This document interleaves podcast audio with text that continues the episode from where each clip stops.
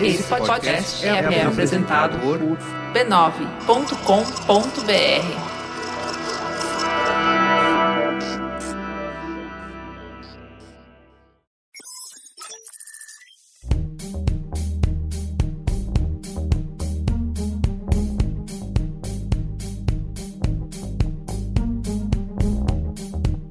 O Mamilos orgulhosamente apresenta Algoritmo G, uma minissérie em quatro capítulos que tem a missão de derrubar os mitos que impedem as mulheres de se verem no front-end da tecnologia.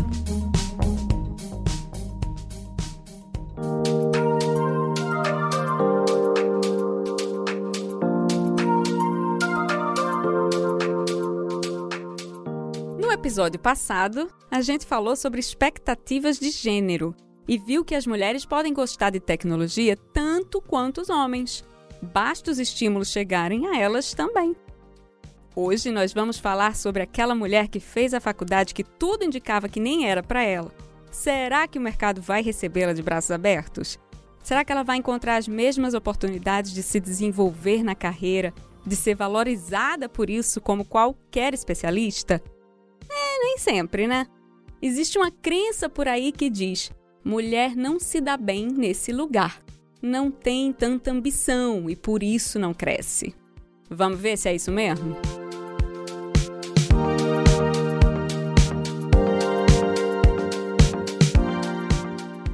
Oi, eu sou Roberta Arcoverde, desenvolvedora e mestre em informática.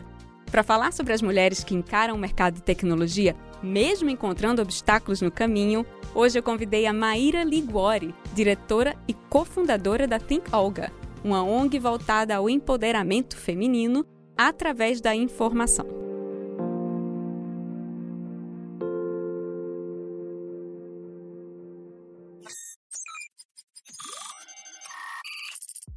Era uma vez três norte-americanas inquietas que gostavam muito desse negócio de pensar e resolveram virar cientistas da NASA. O timing não poderia ser melhor.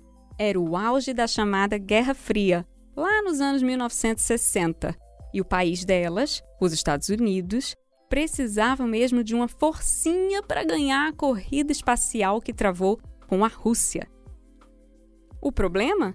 Nem todo mundo aceitava que mulheres ocupassem esse lugar. E em plena época de segregação racial, muito menos mulheres negras.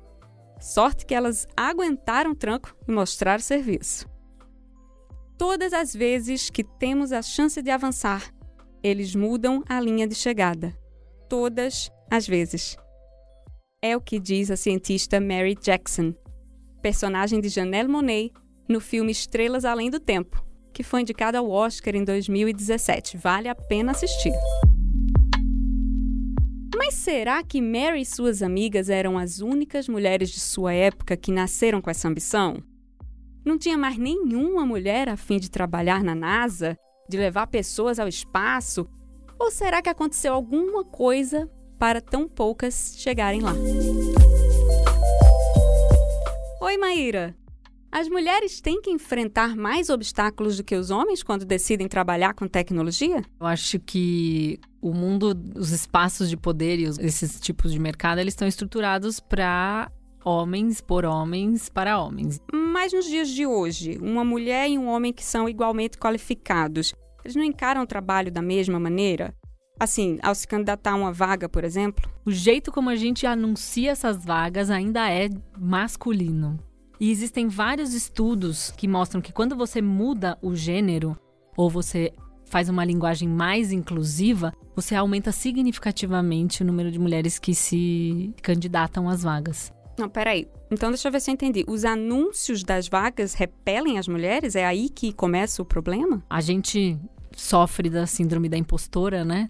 Todo ser humano sofre, mas as mulheres têm uma camada extra de que a gente acha que a gente nunca é boa o suficiente. Os homens, quando vem uma vaga com 10 tópicos que você precisa preencher, os homens, se eles preenchem seis, eles se candidatam às vagas. Se as mulheres não preenchem os 10, elas não se candidatam. Então há um nível de autoexigência maior.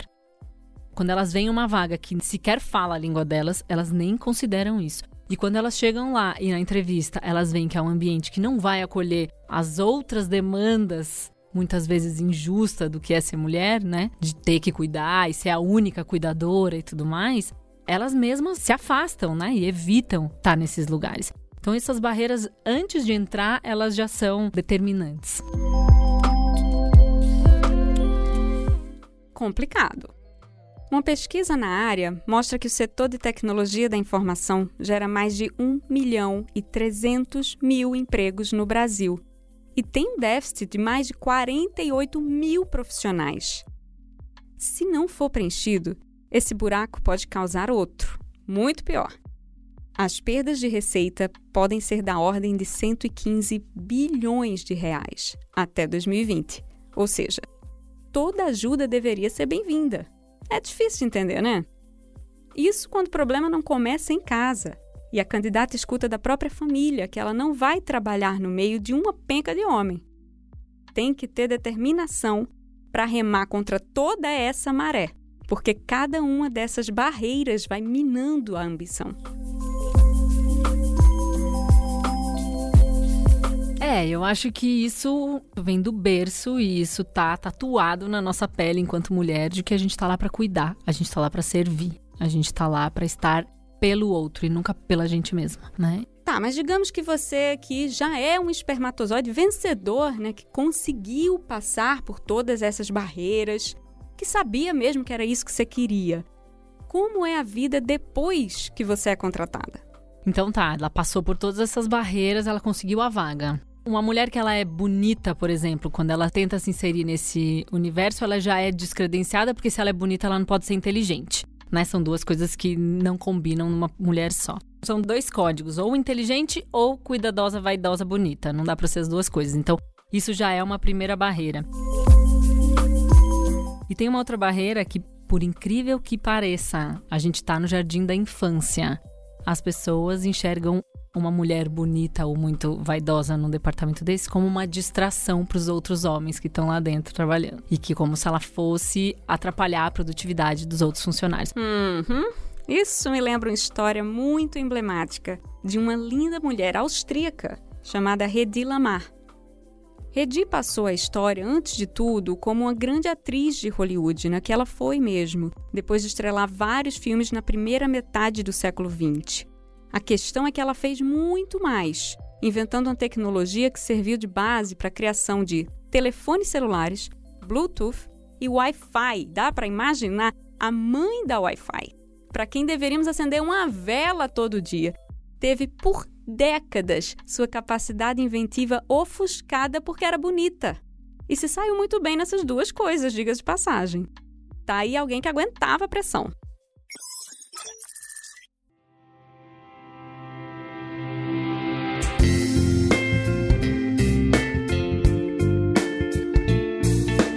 Maíra, Redi pode ter mostrado que beleza, talento e capacidade são coisas diferentes.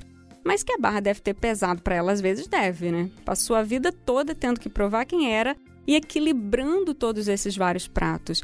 É isso que acontece com a mulher em geral quando chega numa empresa? Aí ela chega lá, ela tem que enfrentar piadas machistas, ela tem que enfrentar o assédio todos os dias da vida dela como todas as outras mulheres, mas um ambiente totalmente masculino, isso é muito mais pesado. Os espaços de convivência entre homens que são negados a ela, tipo o futebol da quarta-feira. Coisas acontecem no futebol da quarta-feira e ela não tá lá, né? Então são coisas sistemáticas. Ou mesmo o julgamento. Ah, ela só foi promovida porque ela é bonita. Ou porque ela tá transando com o chefe. Ou, né, alguma coisa depreciativa nesse valor. E aí ela é interrompida nas reuniões e as ideias dela são apropriadas por outros caras que têm maior autoconfiança para expor essas ideias. Então, tudo isso colabora para que ela não cresça. E tem muito disso de ela precisar de uma flexibilidade maior, ela tem que sair correndo porque estourou o cano de casa e quem vai ter que, ter que esperar o cara do concerto é ela, nunca é o marido, nunca é o namorado. Né? Então todas as, as obrigações da vida doméstica estão nas costas dela. Então tudo isso vai tirando ela desse lugar de equidade, de igualdade de oportunidades dentro do mundo do trabalho. Bom, aí não tem muito jeito, né? Acontece aquilo que é normal acontecer com as que permanecem. A maioria das mulheres que sobrevive nesse ambiente acaba se adaptando. Para que uma mulher possa acessar esses espaços, muitas vezes ela precisa incorporar alguns códigos, né? E não necessariamente ela faz isso de forma consciente, mas é uma necessidade de abrir esses caminhos e de se sentir pertencente àquele grupo. E nesse inconsciente, muitas vezes ela abre mão de tanta coisa: maquiagem, salto alto, vestido, cabelo solto, tudo no esforço de se parecer um pouco menos mulher, de se camuflar no meio de tanto homem. Ainda mais se for chefe.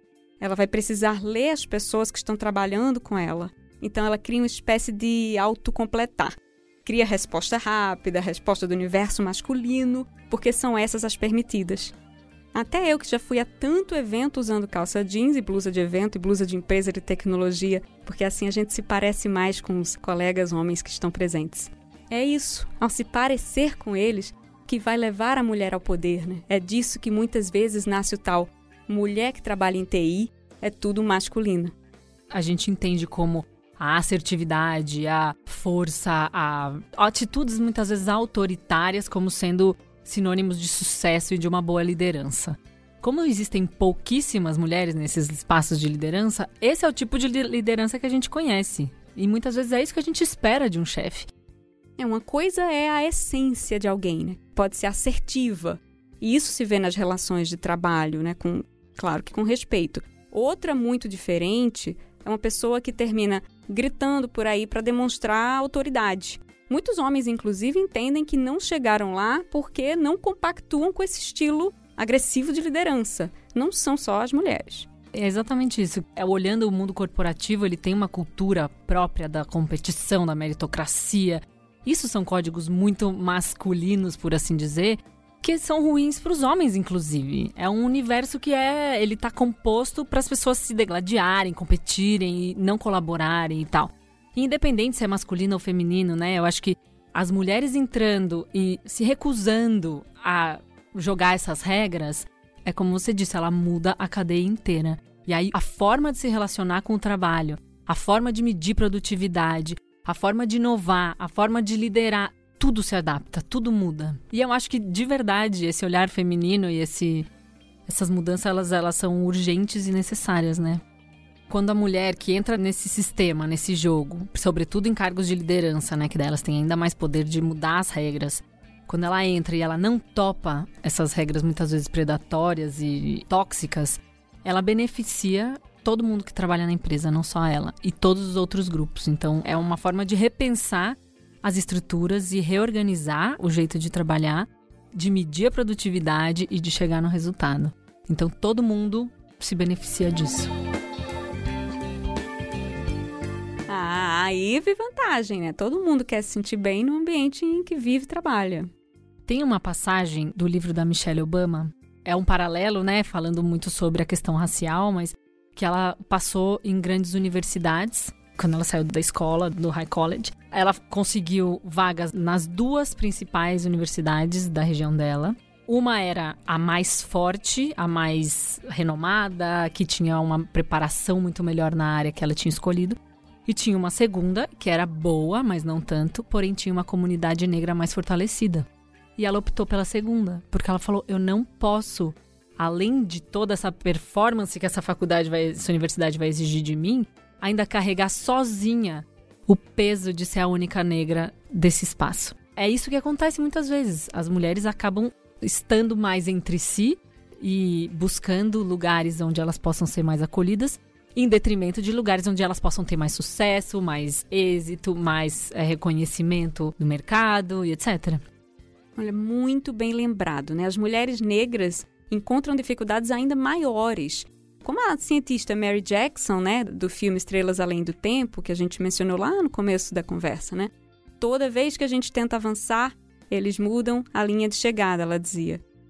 Então, não é sobre ter ou não ter ambição, é sobre as barreiras que impedem de chegar e mesmo quando a gente chega, o ambiente tóxico que a gente tem que enfrentar. Mas já é hora de mudar. E para ser sincera, eu acho que as novas gerações já pensam diferente. Hoje as mulheres querem crescer na carreira de acordo com seus próprios termos, né? Por exemplo, os horários de trabalho acabam sendo um pouquinho mais flexíveis porque as mulheres não querem abrir mão de passar tempo com suas famílias, com seus filhos. Grito, ofensa, esse estilo mais agressivo também não tem tanta vez. Quando a mulher muda, o mundo ao redor dela muda, né? E muda para melhor.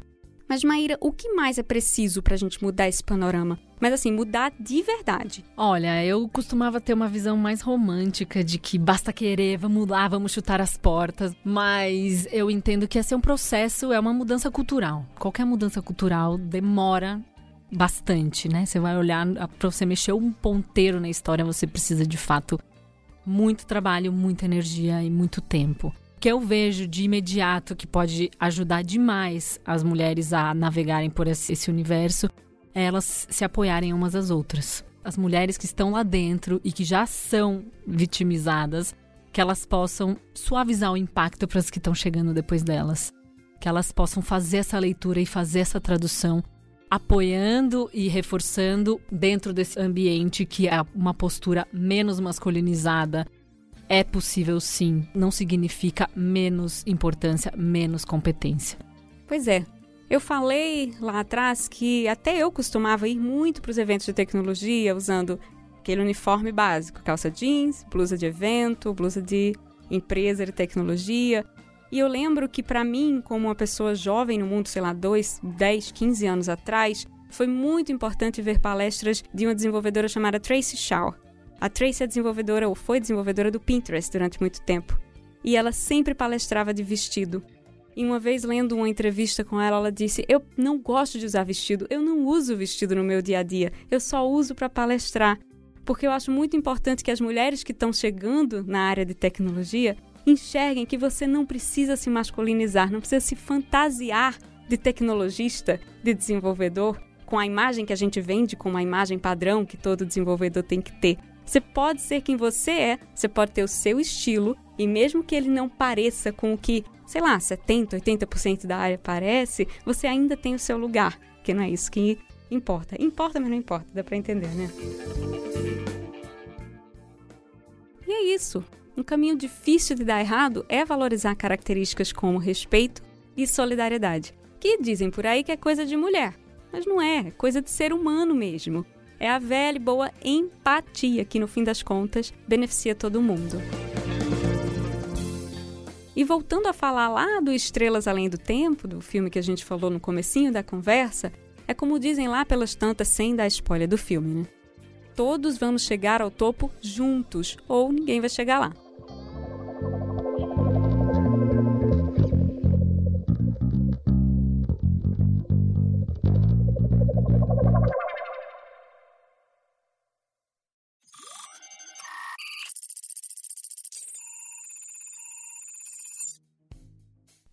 Tem mais medo da entrada de robô no mercado de trabalho do que das próprias mulheres. Que tal se juntar as duas coisas sem ter o que temer? Hoje, a gente vai contar a história de uma mulher, uma especialista em robôs, é uma das grandes referências na área de inteligência artificial. Fei Fei Li é uma cientista que nasceu na China em 1975 e emigrou para os Estados Unidos aos 16 anos. Hoje, ela é professora titular de Stanford.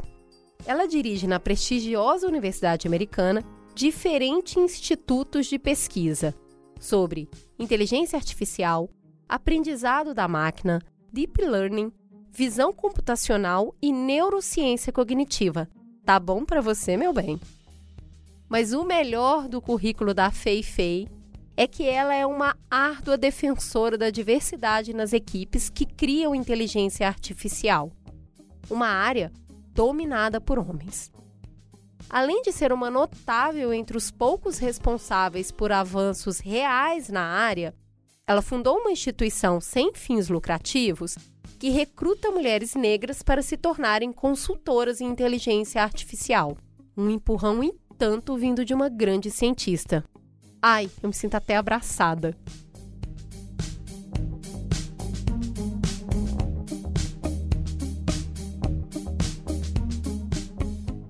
Ouviu esse programa e ficou afim de mergulhar no mercado de tecnologia? A Lura é uma escola de educação tecnológica em sintonia com o mercado que traz você para o dia a dia do desenvolvimento. Aprenda raciocinando de maneira eficiente e clara com instrutoras e desenvolvedoras experientes cursos de programação, prototipação e metodologias de desenvolvimento. Para saber mais, acesse alura.com.br barra promoção barra mamilos e ganhe 10% de desconto para entrar para o mercado de tecnologia de peito aberto.